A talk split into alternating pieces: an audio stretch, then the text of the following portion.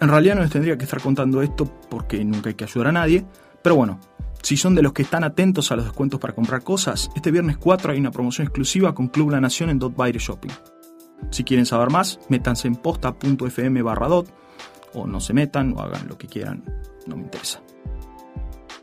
Pero entren.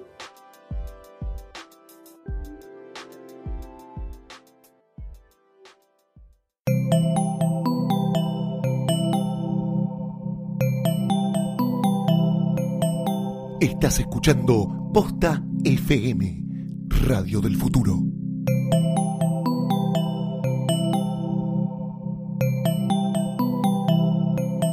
A continuación, una guía para ordenarte y vivir mejor en Nunca ayudes a nadie.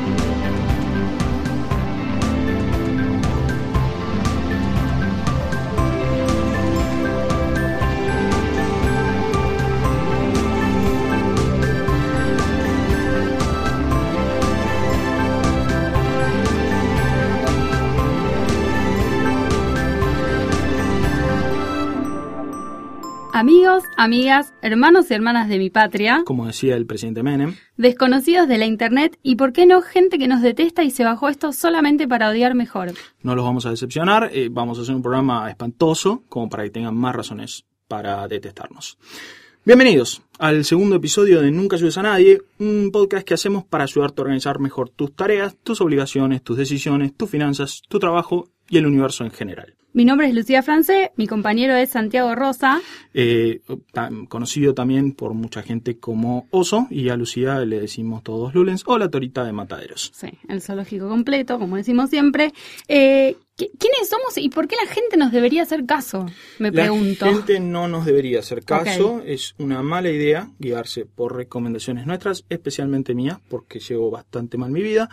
Pero al margen de eso, ¿quiénes somos? Somos eh, dos personas que de alguna manera trabajan de coordinar el, trabajo ajeno, se puede decir, y que tratan, vamos a tratar de ayudarte apoyados en eh, distintos autores sobre todas estas temáticas y algunos libros que te vamos a recomendar a organizar todas esas cosas que ya dijimos.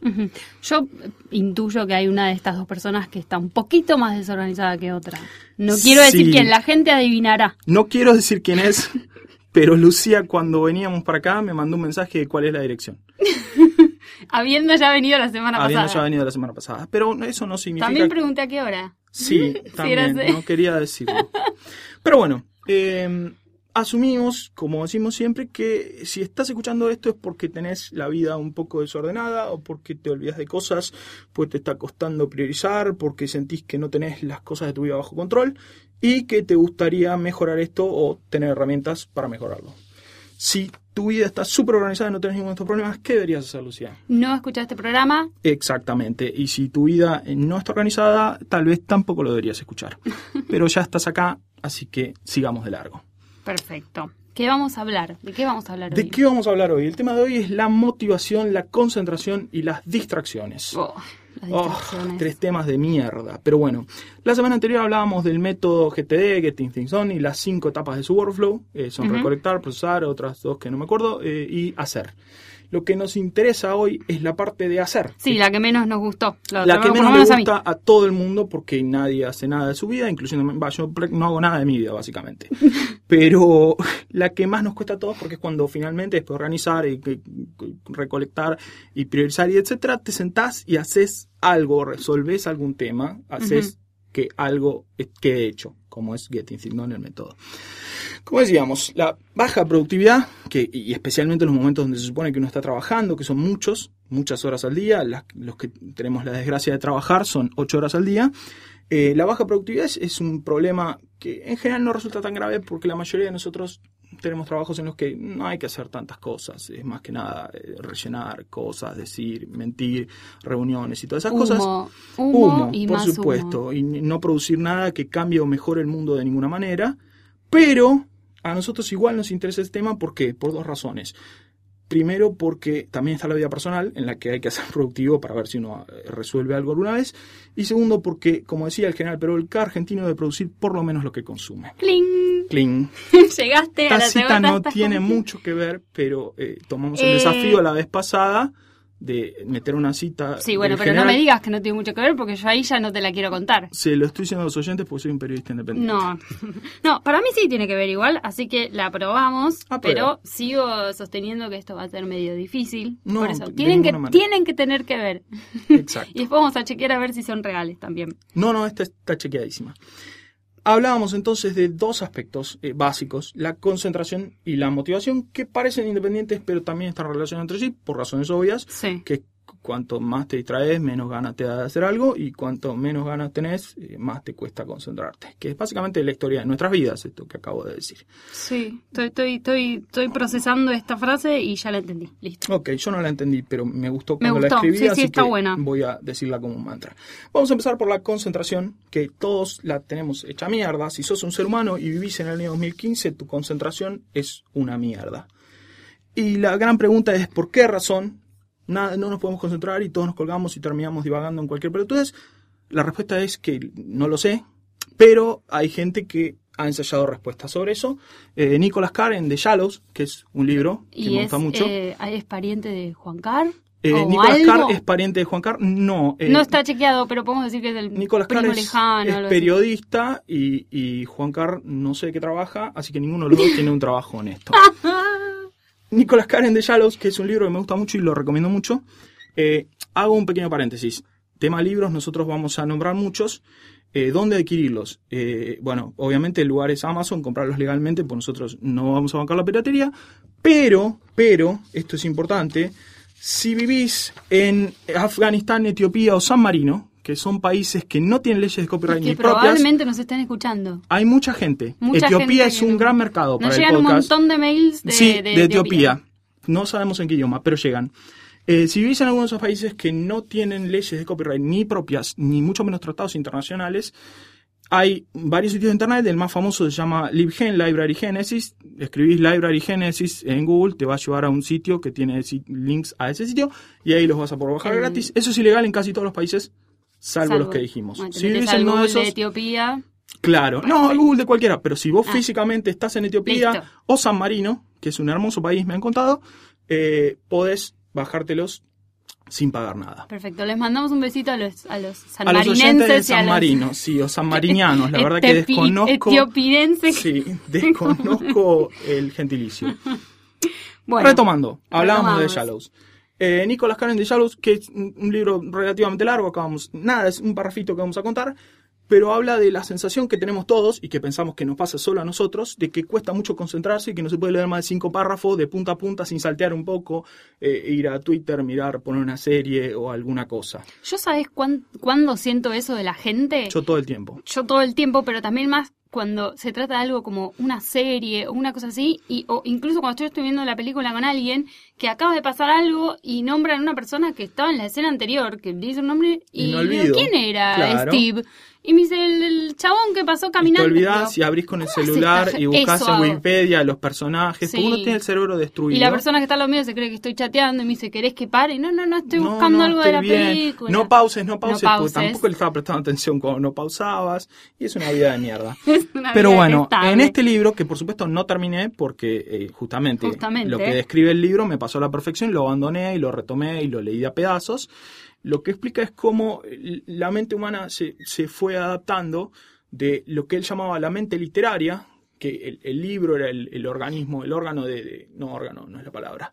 El objeto, digamos, del conocimiento durante siglos y cómo la llegada de Internet ha permitido que manejemos muchísima más información que nunca, relacionemos esa información y procesemos en tiempo real Sí. muchísimo más, que la mente hoy puede hacer cosas que hace 100 años en general no podía, pero nos dificulta otras que antes eran muy simples. Una de esas cosas es concentrarse más de 70 segundos en una cosa y poder leer cinco párrafos de punta a punta. A mí me llegan a mandar un videito de YouTube y ya veo que tiene más de un minuto. Yo no abro videos, no miro, es algo que...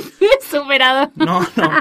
El video Claro, se no- abre, hay que No, apretar play, pará, mucha cuando- concentración. Cuando te querés, cuando querés entrar a buscar un tutorial para ver cómo reparar, no sé, un celular y Sí. es 15 minutos del chabón hablando. Hablando, no y quiero que me los hables. últimos dos minutos No agarra la tuerquita. Claro.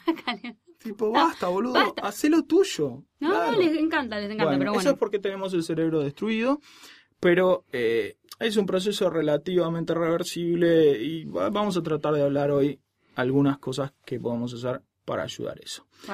Pero bueno, eh, eso sobre por qué esos niveles de concentración. Y también, nombrando esto, hay un psicólogo croata, croata y estadounidense, nacionalizado, que se llama Mihaly Csikszentmihalyi. Me encanta este nombre y Sí. dicho parece mucho más corto de lo que yo estoy viendo Claro, escrito, porque sí, es un apellido es- complicado. Lo chequé, eh, quiero aclarar que esta pronunciación está chequeadísima, averigüé cómo se decía antes de decirlo, eh, y bueno, eh, ante cualquier duda anda a checarlo a la concha de tu hermana, pero, pero básicamente es el nombre. Pero volviendo, este señor, que ya tiene como ochenta y pico de años, estudió toda la vida la concentración humana, entre otras cosas, el estudio de la felicidad y otras cosas así, y desarrolló un concepto muy importante que se llama flow, que es un estado mental en el que uno está totalmente concentrado en lo que está haciendo, está absorto, esta palabra hermosa, totalmente inmerso y enfocado en una tarea y se olvida del mundo alrededor y de cualquier otra cosa que le pasa. Es como cuando estás viendo la Matrix en algo que estás haciendo. Esto es algo que no me pasa desde hace años, A mí me- probablemente. a- est- estoy recordando momentos y me ha pasado. Claro. Digamos. Pasa, no, muy mucho. frecuentemente, no muy frecuentemente, ahora vamos a hablar por qué. Sí. A mí no me pasa casi nunca desde A mí hace me ha años. pasado, por ejemplo, cuando he estado, no sé, armando una maqueta, Claro. me meto ahí Exactamente. haciendo un plano o leyendo una noticia en primicia ya que me interesaba. Claro, ¿Puede por ser? eso, puede Listo. ser, puede ser. Pero, a ver, no hay momento de mayor productividad para una persona que ese estado de flow. Eh, no existe mayor nivel de concentración, menor cantidad de errores, eh, mayor motivación que ese estado que no alcanzamos nunca, por supuesto. Lo que dice este señor, cuyo apellido no voy a repetir, es que Mijali, le digamos Mihaly, para los amigos. Miji, Mi- eh, que para llegar a esto tiene que haber un balance adecuado entre la dificultad de la tarea que estás haciendo y la habilidad de la persona. Esto Sí. parece una boludez, pero ¿qué significa? Que si es fácil la tarea y a vos te sale fácil, es una No, pelotudez como masticar chicle. Si es difícil la tarea y a vos te cuesta un huevo, es una frustración inmediata. Pero si ambas cosas son igual de altas, o sea, sos hábil o relativamente hábil y la cosa tiene un- una relativa dificultad adecuada para vos, existe una posibilidad de que tu mente ingrese a ese estado Estás maravilloso. como flotando Claro, entre, es como, el es como que estás en otro mundo. Estás viendo cosas que nadie más ve y esto no es algo místico, tiene No, que ver con la concentración de la persona. Estás viendo cosas que nadie más ve y el resto te chupa un huevo. Tenés hambre, tenés sueño, no te das cuenta porque Ay, estás súper sí, interesado, sí. Cosa sí, que es muy difícil lograr. Y lo que más rompe ese estado y una de las razones por las que nunca llegamos es, son las distracciones, obviamente, que es otro de los temas que vamos a hablar como hijo de, la concentración. Las distracciones, como sabemos todos, porque vivimos así, eh, matan la concentración y por lo tanto la productividad. La, la mayoría de la gente no tiene en cuenta esto, no es un tema que esté demasiado observado, entre otras razones por el, el- el mito del multitasking humano, que todos lo hemos escuchado. Eh, es el mito de que una persona puede hacer varias cosas a la vez, del mismo modo en que puede una computadora, y de que ese modo es más productiva, Mm. más canchera y moderna, y hace avisos de, no sé, maletines, y que se levanta mejores minas, está más conectada, y está en internet. Todo eso. Este, por supuesto que es falso, la mente humana no funciona así, es falso como casi todas las ideas que impone el periodismo, y hay cientos de estudios sobre el tema, no vamos a entrar en eso, mitad porque lo ignoramos, pero si buscan el mito del multitasking en cualquier buscador van a encontrar un montón de artículos, de paper y de qué sé yo, que demuestran que la mente humana no funciona así. Ah, esto Uno- me pone un poco más tranquila igual, ¿eh? Porque hasta Es ahora que uno yo espera, medio claro, un poco presionado. uno lo vive presionado eso. como diciendo, ¿cómo puede ser que a mí me dijeron que el mundo multimedia y que Twitter y uno está y escribe un paper y a la Sí. vez? Eso no existe, la mente humana no funciona así. Uno no hace dos, tres tareas a la vez, eso es casi imposible, por lo menos para la mayoría de las personas, sino que cambia rápidamente de tareas Claro. y el costo psicológico de cambiar de una tarea a la otra implica un, un tiempo de ajuste en el cual uno pierde la concentración, olvida. Sí, lo que Y- hablabas la semana pasada del- Claro. de los loops. Claro, Es bueno, eso. también tiene que ver con eso, que Los es que dejas uno abiertos y vas a hacer Exacto. otro.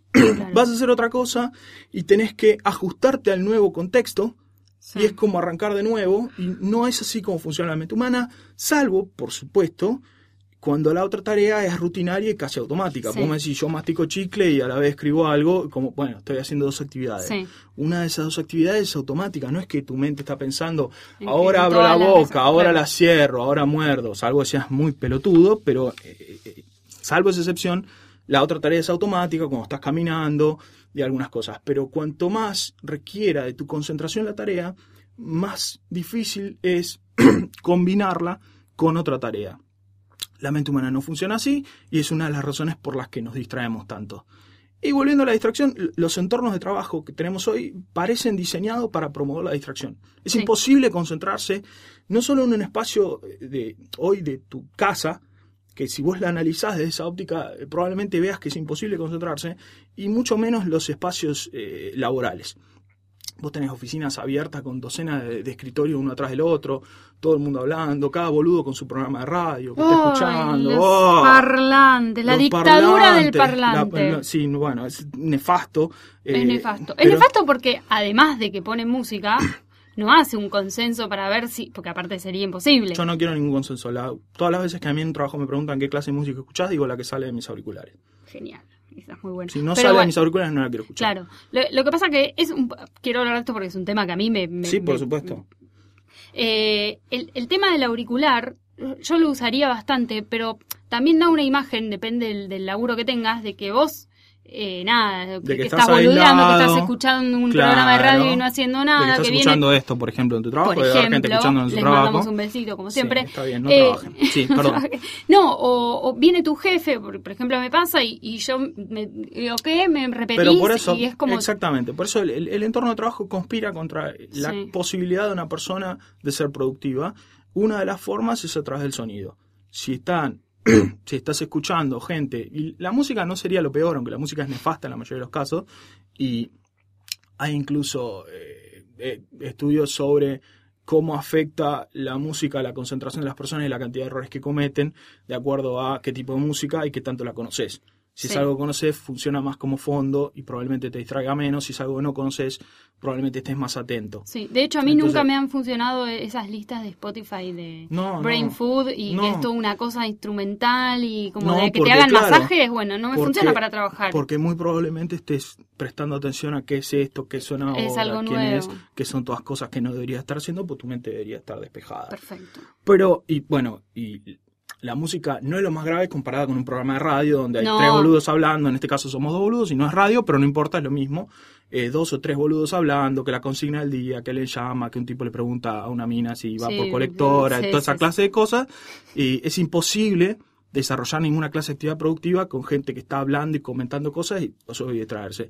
No solo los teléfonos, bueno, los teléfonos sonando todo el tiempo, los celulares, que el celular es, es una fuente infinita de distracciones, como hablábamos, bueno, en el anterior comentábamos que los celulares están diseñados para eh, atraer toda tu atención, para Sí. monopolizar tu atención. Cualquier pelotudez que suceda en el mundo, el celular te avisa como si fuera a estallar una bomba.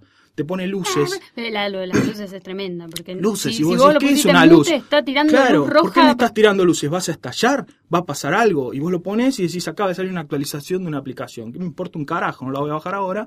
Pero bueno, celular, otra fuente de Sí, distracción. a mí me matan los dos. No sé qué odio más. En mi piso suena mucho el teléfono fijo y, y ha venido la orden de arriba de que eh, todos tenemos para captar la llamada de otros. ¡Oh! Entonces, Qué ya vida ahora... de mierda. Qué vida de mierda. Lo hacemos porque yo ya no, no, no, no puedo trabajar en la oficina en la que suenan constantemente. Claro, Entonces, si en mi claro. mesa está sonando, capto, atiendo mal, como si la otra persona supiese. Yo le digo, desconecto no, no los está. teléfonos a las he personas. Esto está mal.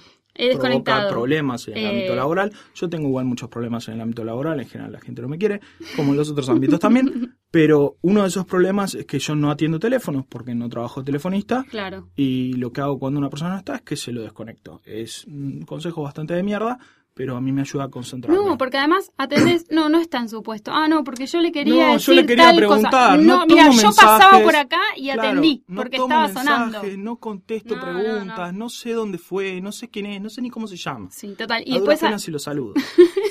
y después hay otro tema con los celulares, que es algo que a mí me vuelve loca, que es el tema de que si ya sabes que te va a sonar muchas veces, ponelo en vibrador. No, Estamos en una andate, reunión, andate, andate, además, andate ponelo, al en lugar, silencio. ponelo en silencio. Además, otro- cuanto más pelotuda la persona, más pelotudo el ringtone. Ah. Eso no es muy científico, no vamos a nombrar ningún autor, no está chequeado, es solamente una intuición personal, pero más pelotuda la persona, más pelotudo el ringtone. Estoy es como una canción el tipo le gusta escucharlo porque como es pelotudo, lo eligió sabiendo el placer que le produce, entonces quiere que lo escuches vos. Entonces, en estas condiciones es imposible que nadie desarrolle nada productivo.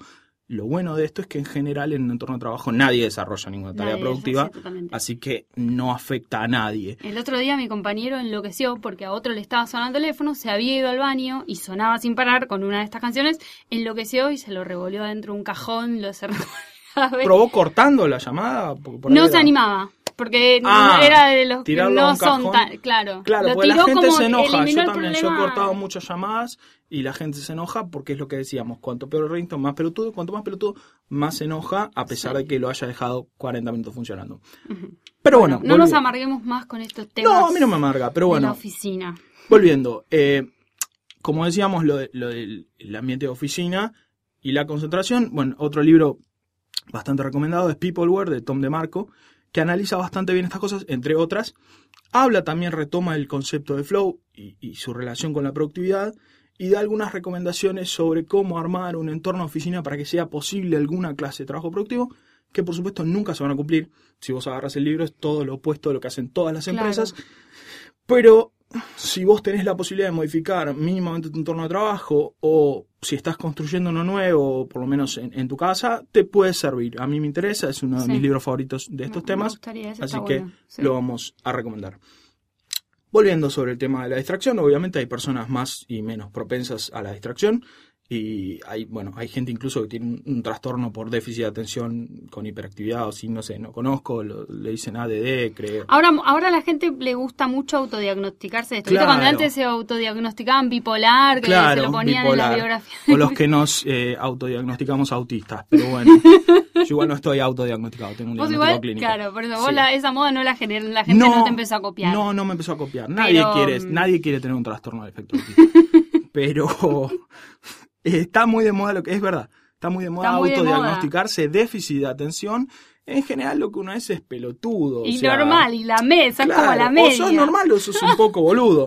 Porque hay gente que dice, yo no me puedo concentrar porque tengo un trastorno de déficit de atención. Por ahí no comprendés lo que está sucediendo. Porque tenés un, un- un problema con la comprensión debido a tu estupidez. Cosa que no es un problema, yo soy un imbécil también. Pero recomendamos no autodiagnosticarse. Hay igual un montón de test en internet que uno puede tomar como para tener una guía y si te da mal, bueno, no sé, hacete ver, amigo, qué sé yo, no tengo idea. Pero está bien saber, a pesar de esto, cuál es el nivel que uno tiene Sí. eh, de propensión a distraerse para, primero, evitarla, cuanto más propensión tengas, evitarla más, pues si tenés propensión a la distracción y laburás en un ambiente normal, o con toda la o en tu casa incluso, con la distracción en el teléfono y qué sé yo, es imposible que alguna vez en tu vida tengas al- algún nivel de productividad con algo. Sí, además, medianamente saberla para si no te presentás a, eh, en Zona Jobs a un trabajo para eh, eh, trabajar con los radares de los aviones, por Claro, ejemplo. yo me ¿no? presentaría igual, yo todo trabajo que me interese, yo creo que lo puedo hacer. Eh, que se enteren ellos. A ver, no es mi problema. Uno va y Ellos vende. me contrataron, lo Claro, siento. por supuesto. O sea, el problema es el que compra, ya compró, que firme. Perfecto. Pero más allá de esto y al margen de lo que decíamos, de las preferencias personales, de la manera de trabajar y de tu propia capacidad para concentrarte, eh, una recomendación básica para cualquier ámbito de trabajo es tratar de reducir las distracciones al mínimo dentro de lo que vos puedas, por supuesto.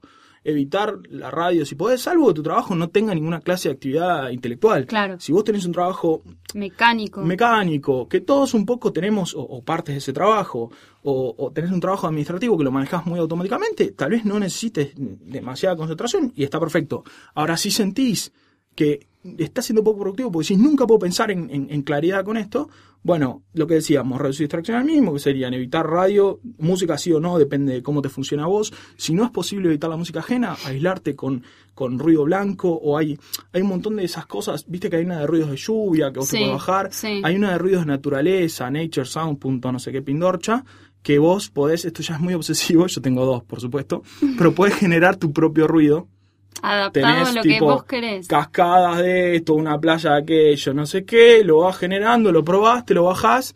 Yo tengo dos de esos para cuando me supera la cantidad de gente que hay, el ruido que hay, me pongo eso, me aíslo del universo y trato de ser mínimamente productivo. Bueno, es una opción, está bien, eh, pero bueno, ¿Qué más obviamente, podés hacer? obviamente eh, silenciar los teléfonos, desactivar las alertas de los programas. Los programas de escritorio en una computadora, al igual que los de un celular, están hechos para capturar el 100% de tu atención. Cada cosa que le pasa a la computadora es una Una base tragedia. de datos de Bueno, virus el, vi- el ha antivirus que te habla, eso actualizada. es una falta de respeto. O sea, prefiero que me toque el orto el antivirus antes de que me avise una señora que la base de datos Gallega, sea que ni actualizada siquiera habla de mi que ni idioma. siquiera habla en español de verdad, eh, que la base de datos ha sido actualizada, que de hecho es una cosa... Que a mí no me cambia no nada. solo no me en realidad te cambia, pues si no está actualizada tenés un problema. Está bien, pero que me avise cuando no se actualizó. Claro, me está avisando el éxito. Es como si todos los días alguien te avisara, se hicieron las cuatro, ya no son más las tres, el mundo continúa girando normalmente. Claro, es una alarma, una, una alarma que te avise que no están entrando chorros. Claro, por O sea que- ejemplo, si está todo normal. Está todo bien. y te lo avisa. Pero bueno, lo que pasa es que como la gente es pelotuda, le gusta tener feedback porque se le hace sentir importante. Entonces los programas tratan de capturar esa atención para que vos lo valores más y te avisan que se tiene que actualizar, te avisan que no tenés la última versión, te avisan que ya tenés la última versión. Te avisa que Te se avisa- tiene que reiniciar Windows y vos le decís que no y que viene no, a la y hora. te avisa de y- nuevo y te dice, mira que realmente deberías iniciar Y Windows. la computadora sigue viva. te avisan Yo le digo que no. Y una sigue. cosa eh, letal para la concentración son los programas de correo electrónico del trabajo no solo te avisan con el iconito ese que has recibido un email nuevo, sino que cuando lo recibís en tiempo real te aparece un cartelito ¡Ah! que si vos lo clicás en el momento Ah. podés contestar en el acto. Hay, no me acuerdo de dónde lo leí esto, pero hay un estudio que decía que la mayoría de los emails se contestan en menos de dos minutos. Sí. ¿Por qué? Porque está diseñado para que vos pienses que es debido a muerte. Te aparece en pantalla, si, lo, si te apuras para clicarlo, puedes contestar en el acto, y era un boludo que te copiaba en una cadena diciendo, bueno muchachos, ya estamos listos. Entonces, esa es otra forma de reducir la distracción al mínimo, configurar tu computadora para que te alerte de las cosas de las que querés ser alertado, que probablemente sea ninguna. Sí. Si se está acabando el mundo o algo así, el resto de los casos no te interesa nada. Entonces, bueno, contribuyendo a lo va que a haber decíamos, feriados. si va a haber feriado, más o menos me avisa mi calendario. Ah, vos, ¿por qué no? Pues eso lo hablamos la vez anterior, que tu calendario mí es una yo mierda. tengo que entrar yo porque tenés iPhone y tenés que entrar vos a decir hola calendario. Mi calendario, como tengo un teléfono verdad, cuando agarro el teléfono veo inmediatamente en la home el calendario y tengo las cosas del día, incluyendo los feriados. Pero bueno, decíamos, y principalmente acostumbrar a la gente a que no te fastidie. No, esto es imposible. no, No, no es me niego, no puedes. No, No es- no hay forma. Sí que hay forma, o sea, la forma más rápida La es... violencia. No, es no responder, haciéndose el boludo. A, a ver, la solución al 70% de los problemas en la vida es hacerse el boludo. Este no es la excepción. Si vos me llamás todo el tiempo y no te atiendo, te atiendo tarde y mal. Si vos me mandas emails y los contesto con una demora de 2 a 4 horas, igual del email vamos a hablar la próxima en Sí. detalle, pero como por dar un ejemplo, si vos me chateás y no te contesto en el acto, va a haber un momento en que vas a abandonar toda tu esperanza de que yo sea, eh, eh, tenga el nivel de respuesta que vos deseas y me vas a dejar de fastidiar. Claro. Hablemos del que te llama al minuto de mandarte el mail y Claro, dice, no, te acabo de mandar no. un mail, ¿te Yo llegó? no atiendo teléfono en el ámbito de trabajo. Mm. Lo tengo desconectado. No tengo interno, no tengo nada. Ah, ¿Me claro, querés ubicar? Me llamas. No, lo tengo, lo tengo desconectado. Lo de- Lo sí, pero y nadie te va a decir nada, digamos. Me han dicho, pero digo que no funciona, digo que no sé por qué no suena. El técnico no viene. El técnico no viene, o digo, no me sonó, Claro. no me llamó nadie, miento, uno, así, haciendo el boludo, como decíamos. Hacerse el boludo. trato de eh, no ser distraído, por lo menos no tanto. Y nuevamente con lo que decíamos de la distracción, una técnica muy simple para ayudar con esto de la distracción, que probablemente hayan escuchado, es la técnica de Pomodoro, que bueno, se llama Pomodoro por el tipo que lo inventó, un italiano, Pomodoro es tomate y esos timers de cocina con Sí. forma de tomate, que consiste en algo tan boludo como poner un timer de 25 minutos y ponerse a laburar sin que esté permitido cortar por nada. No puede haber distracción, no puede haber nada, no puede nada, hasta que suene el timer. Cuando suene el timer, te tomas una pausa de unos 5 minutos, vas al... Te no tomas sé, un té. Te tomas un té, no sé si tenés tiempo en cinco minutos. Sí, eh, la propaganda decía cinco minutos. Es verdad. Eh, y hay otro timer hasta completar cuatro timers seguidos, que son dos horas completando los intervalos, y ahí te puedes tomar una pausa más larga de media hora, una Eh, cosa así. Media hora. ¿Qué? ¿Es poco? Mucho. No, siento que es poco, pero porque estoy acostumbrada a pavear mucho más. Nunca laburé dos horas seguidas en mi vida, probablemente. No, sí, en momentos muy puntuales en que tenía Claro, algo bajo- bajo apasionante. presión, bajo presión. tipo, cinco veces en mi vida haber tenido algo apasionante. ¿eh? Pero en general, laburar dos horas seguidas metiéndole es casi imposible, nadie lo puede hacer, es un mito urbano, pero nos sentimos obligados a comentarlo. Yo quiero hablar de algo, voy a meter un tema que a vos no te va a gustar porque a vos no te gusta hablar de emociones, pero Sí, las emociones no las comprendo, No las es un tema humano que me escapa. pero ¿qué pasa? Vos estás tratando de hacer esto, pero resulta que conociste una persona, ¿no? No, conozco Y- personas. Bueno, una persona Sí. que no sos No, vos. no, no, está bien. Dos personas se conocieron y Mm. salieron por primera vez y se gustaron. Entonces están en esa etapa en la que todo el día Ah. tiki tiki tiki. No me quieras convertir ¿Qué esto en con- o No, sea, pero- pero ya por eso- a eso- acá No puedo todos los conmigo. temas, a ver, organicémonos. los temas de la vida que tienen que ver con eh, relaciones interpersonales. Los que- con Ciru. De con coger o con la intención de coger son low-fi. Lugulen y Ciru hacen un No. podcast del carajo, a mí me encanta. Me encanta porque no lo comprendo, lo miro como algo antropológico, lo escucho como diciendo, la gente se extraña, se gozo, extraña al ex. Eso no lo entiendo, yo corto, el ex murió. Pero bueno, tiene que ver con coger o la intención de cogerse a alguien, low-fi. Temas entre personas, sociales, costumbres y cuestiones entre humanos, pero sin intención de coger, querida Rosalba, con nuestra amiga Rosalba Pico Estrada. Temas profesionales, laborales, que no tienen relaciones con humanos, ni para coger, ni no coger, ni mirarse.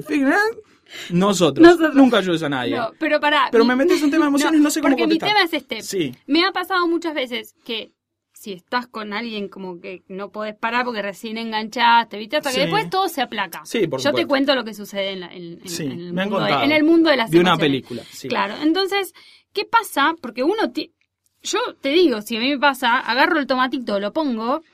Y a los cinco minutos le quiero mandar, mira, estoy poniéndome el tomatito para no sé qué. Y ya, ¿entendés? Bueno, eso ya Rompo tenés- todo. Y después hay otra cosa que me pasa, Mm, que es, si yo estoy mal por un tema eh, eh, personal, mm. no puedo concentrarme. Ah. ¿Entendés? No es del, no es soy un de tema las personas. que realmente no te manejo, porque lo que tiene que ver con el impacto emocional con esto, o sea, lo, lo más parecido que tengo yo es que puedo estar triste, eso sí, sí, triste. puedo claro. estar, está bien, ahí lo puedo, si no me pones una persona, me puedo relacionar con Estás, eso. estás triste porque vos no lograste Por algo. eso, en el, en el libro, en el anterior, en, en el episodio de GTD, ¿te acordás cuando hablábamos de la etapa del DU? Sí. Y el tipo decía que uno de los muchos criterios para priorizar qué vamos a hacer en este momento, uno de ellos era el tiempo que tenías, el entorno en el que estás, y uno de ellos era la energía, Ah, sí, el nivel de energía. Si vos no tenés ganas, es muchísimo mejor hacer cualquier otra cosa Claro. que puedas hacer, por ejemplo, no requiera concentración y que puedas estar con el otro, ay, te extraño, ay, puse el tomatito. O que puedas estar haciendo eso,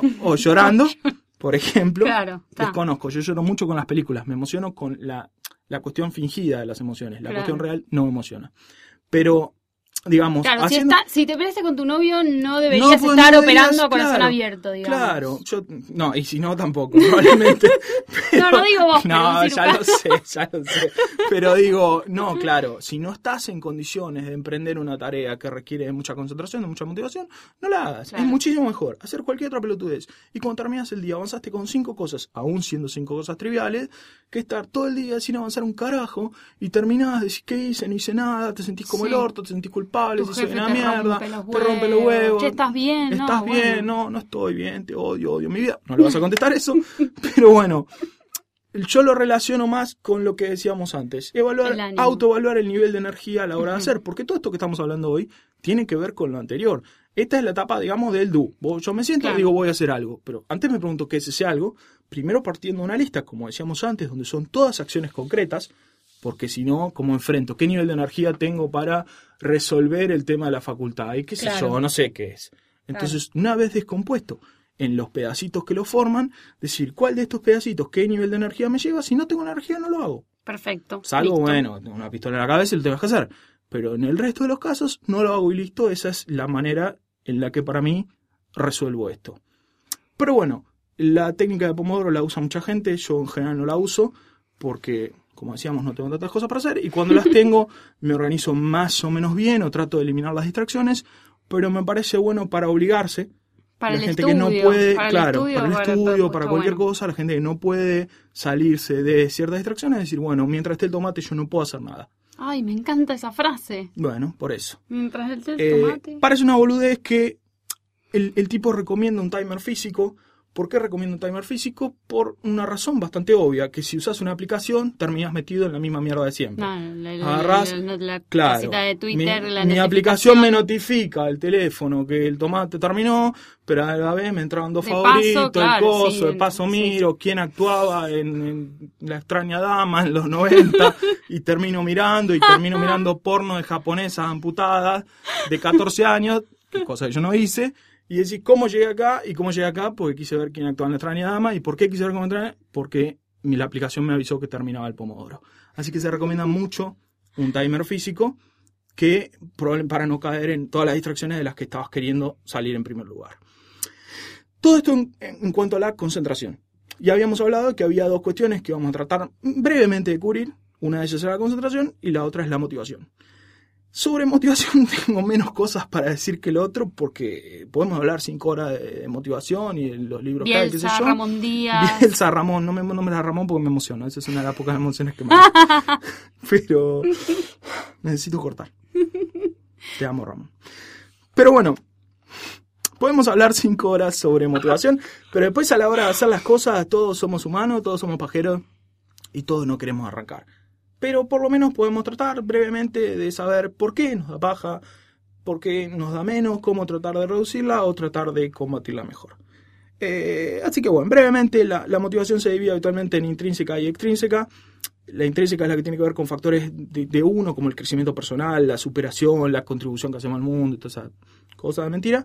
Y la extrínseca con cosas externas como fama, plata, mina, belleza. Qué lindo. Maravilloso, sí. que es la que a todos nos gusta, la de la plata. Eh, Edward Deci en, Why We Do What We, What We Do habla de esa diferencia y, comenta varios experimentos que hicieron él y otros para ver cuál de las dos era más poderosa. En uno de esos experimentos que me pareció interesante es que ponían gente a resolver unos acertijos, una especie de acertijos, y a uno de los, de los grupos le decían, te vamos a pagar tanta plata por acertijo. Y al otro no le decían nada, tenés que hacer esto. Los miraban y tomaban notas o fingían tomar notas durante, no sé, una hora, y después decían, me tengo que ir a hacer unas cosas, me voy y los seguían mirando. El grupo al que le pagaban largó toda la mierda, se puso con el teléfono a hablar boludeces, y el grupo al que no le pagaban, en varias pruebas que hicieron, en general seguía porque estaba entusiasmado con eso. Eh, eh, lo que no se puede sacar una conclusión general sobre esto, pero lo que dice el tipo a lo largo del libro y otros libros similares es que muchas veces la imposición de una motivación extrínseca le, le- le impide a una persona encontrar el placer en lo que está haciendo. Es como si yo te digo, che, me ayudas que se me quedó el auto, le digo a un extraño, y el tipo me ayuda, y el tipo pierde una hora ayudándome, y cuando termina se siente bien con él mismo, Claro. porque dice, hice algo bien al mundo. Sí. Pero si yo le digo, macho, la verdad te pasaste y le doy 50 pesos, se va a sentir como el orto. Ay, Objetivamente sí. es mejor su situación. Sí, Si sí, la mirás, si sos un androide, como intento ser yo, el tipo, eh, su situación es mejor. Sí. Porque antes, a ver, perdí un montón de tiempo, me siento mejor, ayudo a una persona y tengo, Aumentó 50, su y tengo 50 pesos. No sirven para nada, pero bueno, no pero en la realidad lo más probable es que se sienta peor. Porque una cosa es hacer eso porque yo pensaba que estaba haciendo algo o interesante, La buena acción o del una buena día. acción o qué sé yo, pero ahora que le pusiste un precio, me bajaste el precio y me siento una mierda. Entonces, Clarísimo. No, no estaba eso- comprendiendo por qué esta gente se ponía a boludear cuando se iban, pero ahora lo porque ustedes dicen, fíjate el juego, Sí, sí, sí. Y es, vos decís, está bueno, le encontrás la vuelta. Eso vamos a hablar un poco más adelante, pero le encontrás la vuelta, te haces mejor en el juego, le ganás al otro. Pero te, digo, te va a pagar por esto. Vale la- los 10 pesos de mierda que me vas a pagar por acertijo resuelto. Y ahí no me motiva y no tengo ganas. Eh, después hay otros. Somos unos soretes igual. El ser humano es una basura, por Una supuesto. basura, pero sí. empezando por nosotros. Otros psicólogos cuestionan bastante estos resultados y, y hablan de que los sistemas de recompensas externos sí funcionan, pero funcionan mejor cuando la tarea es rutinaria o es desagradable. No es lo mismo motivar a alguien para, eh, qué sé yo, hacer algo, no sé, limpiar un baño, que en general nadie quiere, que para resolver un acertijo puede ser interesante. Pero como distinción entre intrínseca y extrínseca es interesante. Y además, bueno, hay sobre sistemas de recompensas, hay un, un libro que no lo vamos a mencionar digamos, no vamos a comentar mucho, se llama Don't Shoot the Dog, que es una señora que es psicóloga de personas y entrenadora de Me animales. estás jodiendo. Esto es maravilloso. Esto no puede ser verdad. Es maravilloso. Ese libro me encanta. No he tenido éxito con él, pero me fascina porque enseña a, a entrenar animales, incluyendo a los animales que dice, incluyendo al humano entre los animales Claro. que dice, a través de refuerzos positivos para que haga Una galletita. Sí, sí, sí, sí, básicamente es eso. Para que ella es entrenadora de delfines, también es maravillosa, una señora maravillosa. Eh, a través de refuerzos positivos, para que refuercen ciertas conductas y se vayan acercando más a ciertas conductas y se vayan alejando más de algunas Es un poco conductas. como, como esta gente que yo a veces leo que dice, eh, me guardé un alfajor, pero para cuando Bueno, termine de estudiar esa clase de trucos. este libro. Esa clase de trucos cubre este libro y otro que, que se llama The Power of Habit, que en la misma línea, pero menos animal, que habla sobre cómo el ser humano construye hábitos a través del ciclo señal, una, una, algo, un- una palabra, un color o algo así, la rutina, lo que haces y la recompensa. Eh, también trabaja sobre el mismo principio, es, es más bien una cosa, ya te digo, se parece al entrenamiento de animales, pero en general la conducta humana se parece bastante a eso, y tiene que ver con cosas que vos podés hacer para automotivarte. No las, digamos, no puedo hablar mucho en detalle porque a mí no me han funcionado, pero Yo a mucha no- gente yo sí. me como el alfajor apenas empieza el libro. Por supuesto, Porque claro. si nadie me Cuando- está mirando. Cuando dicen alfajor, me voy a comprar uno. Pero bueno, a la gente a la que le funciona, hay, hay mecanismos simples como decir, bueno, pongo el tomatito, si completo cuatro tomates, no pierdo nada, o me compro tal cosa. Si no los completo, no voy a comprar nada. Yo no tengo esa clase de disciplina. Yo no la tengo porque Yo si lo nadie me está vigilando. Claro, entonces puedo romper la regla. ¿Cómo voy a controlar a mí mismo? Es absurdo. Necesito a alguien que me controle y Claro. armado. Pero a la Con gente que tiene, si exacto, y a la gente que tiene esa disciplina, esta clase de técnicas le funcionan porque vos podés decir, eh, incluso por la negativa, decir, si no completo cuatro tomates, tengo que donar a Caritas eh, eh, tipo 500 pesos o cosas así. Claro, es como, pero bueno, si tenés la disciplina de cumplirlo, te puede motivar. Claro. Si no la tenés, decís, yo no dono un carajo. Castigo, Pero bueno, castigo. volviendo. Y después, en otra línea totalmente distinta de la motivación, esto hablábamos más bien de lo extrínseco, del premios Sí. y castigos, en otra línea que no tiene nada que ver, hay, hay un libro que se llama Drive de Daniel Pink, que, bueno, hay una charla de TED también si les da paja leer el libro. Y no les da paja abrir un YouTube. Claro, yo videos a veces te miro, pero cortitos, tiene que ser un animal que salta. vos. Claro, un animal que salta, una cosa así. Pero bueno, si, si interesa esto, Daniel Pink lo que plantea es que el, tipo de trabajo que hacemos hoy, o que mucha gente hace hoy, los que se llaman trabajadores del conocimiento y toda esa taraza, y el tipo de conflictos que tenemos no se ajusta a los viejos modelos de motivación, lo del, del- el palo y la zanahoria, que si te porta mal esto y te porta bien te doy un premio, sino con motivaciones que son mayormente intrínsecas, tomando lo que decíamos antes, y él habla de tres componentes básicos. Lo llama Mastery, Autonomy y Purpose. Eh, purpose, bueno. La autonomía... Purpose. Sí, me, me No, siento, ya lo dijimos. odiamos, odiamos me siento muy incómodo hablando en inglés con gente que habla en español. Totalmente, cerca. estoy me de siento acuerdo, muy me pasa pelotudo, igual. siento que me miran y que estoy desnudo. eh, en el mal sentido. La autonomía, ¿qué es la autonomía? Tiene que ver con, con elegir la forma en que hacemos las cosas, con qué medios y herramientas vamos a resolver los problemas. Cualquiera de nosotros en un trabajo, eh, si mirás, vas a descubrir que estuviste mucho más motivada en asignaciones en que te dijeron, tengo este problema, fíjate qué hacemos, que que te dijeron, anda, habla con este, pedile esto, llévalo allá, Sí. haceme un listado de tres columnas, la segunda verde, cuando no tenés ninguna autonomía para decidir cómo Ay, vas sí, a resolver Estoy el problema. pensando y es así. Es que es así. Es así. totalmente desmotivador porque te hace sentir un idiota, te hace sentir el perrito del, del libro de la entrenadora. Y además, Es- con- quizás considerás que su, su forma es de está equivocada claro, y no, no va solo, a dar resultado. No solo que no estoy siendo aprovechado en mis pocas capacidades que tengo, no estoy siendo aprovechado, sino que a la vez estoy haciendo algo que no funciona bien por orden de un idiota. Entonces, como componente eh, fundamental de la motivación para los tiempos que corren, según este muñeco, la autonomía es uno de los tres pilares. Eh, la maestría es otro de los tres pilares, que es lo que hablábamos cuando decíamos lo del juego de acertijos, que es que a todo el mundo le gusta volverse más hábil en lo que está haciendo.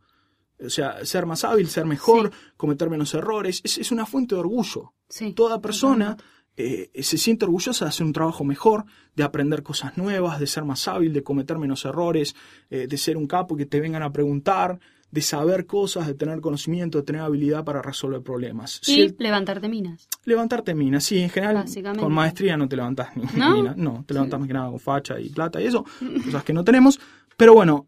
No la- sé. No sé, depende de qué mina, por supuesto, depende de cada mujer es un mundo. Claro. Pero bueno, eh, la Y- maestría es uno de los tres pilares. ¿Por qué razón?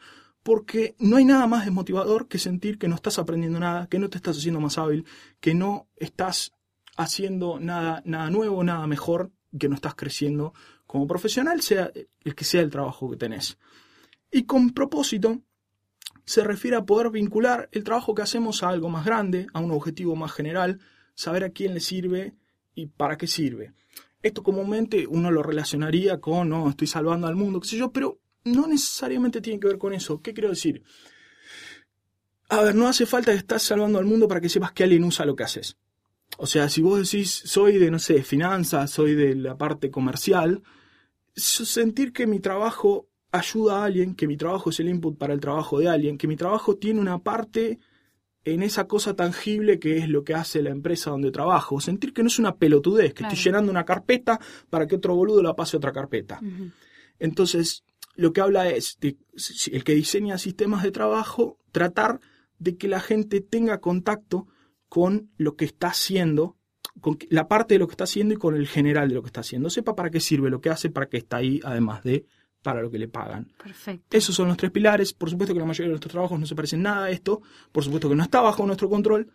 Pero si tenés gente que trabaje para vos, si tenés la posibilidad de diseñar sistema de trabajo, o si vos mismo podés, de alguna manera, de construir tu trabajo para que se parezca un poco más a esto, para tratar de buscar estas cosas en lo que haces. Sí, sí, eh, digamos, un buen líder debería como eh, motivar a su gente justamente haciéndole saber que lo que están haciendo Tiene es bueno. conexión con algo. El concepto buen líder no lo conozco, no he visto nunca ninguno. Ramón. No me consta. Bueno, no, pero no, no puedo hablar de Ramón Díaz. Ramón Tenemos que no cortar, chicos, líder. acá. Bueno, tenemos que cortar.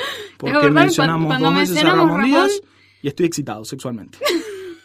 Eh, les pido mil disculpas. Esto ha sido todo por hoy. Esto ha sido todo por hoy. Nos vemos la Eh, próxima. Si tienen alguna consulta, la cual el oso no va a responder, nos pueden que mandar eh, un mail a eh, nunca arroba posta punto fm Exactamente. O nos pueden arrobar en Twitter. Ella es arroba Lulens y yo soy arroba oso de platino. nombre de mierda. Y bueno, nos escuchamos la próxima. Esto ha sido todo. Los queremos mucho Besitos. y nunca ayuden a nadie.